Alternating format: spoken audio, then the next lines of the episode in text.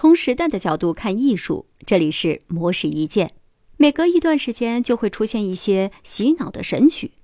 过年时超市里的“恭喜恭喜恭喜你呀”，晚上广场舞大妈们放的“你是我的小呀小苹果”。问起美国人听过的亚洲歌曲，他们张口就来的是“欧巴刚南 star”。为什么这些神曲一旦进入了你的耳朵，就会挥之不去呢？西方将这种现象称作“耳虫”。即脑子里满是一首歌的旋律，嘴里不由自主地哼出来，走哪儿跟哪儿。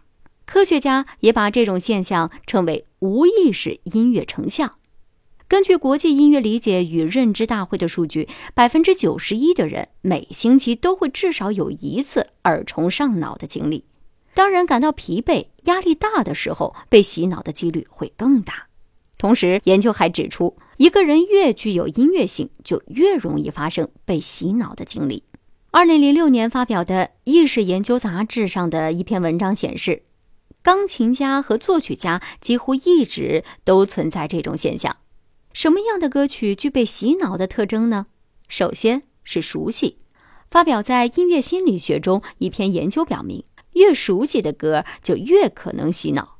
不管是喜欢还是不喜欢，大脑都会留存下来最近经常听到的歌。其次是容易唱，洗脑歌曲采用的是非常简单的整体旋律模式，节奏快，变化少。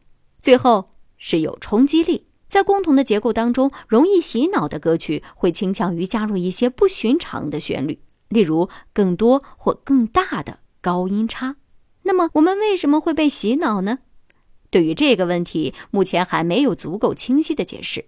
但是，二零零五年发表在《自然》上的一篇论文表示，听觉皮层即处理声音的部分额叶，在听到熟悉歌曲的时候呢，有一部分在无意间被激活。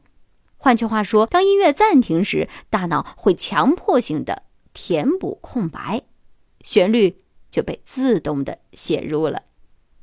以上内容由模式一键为您整理。希望能对您有所启发。魔石意见每晚九点准时更新。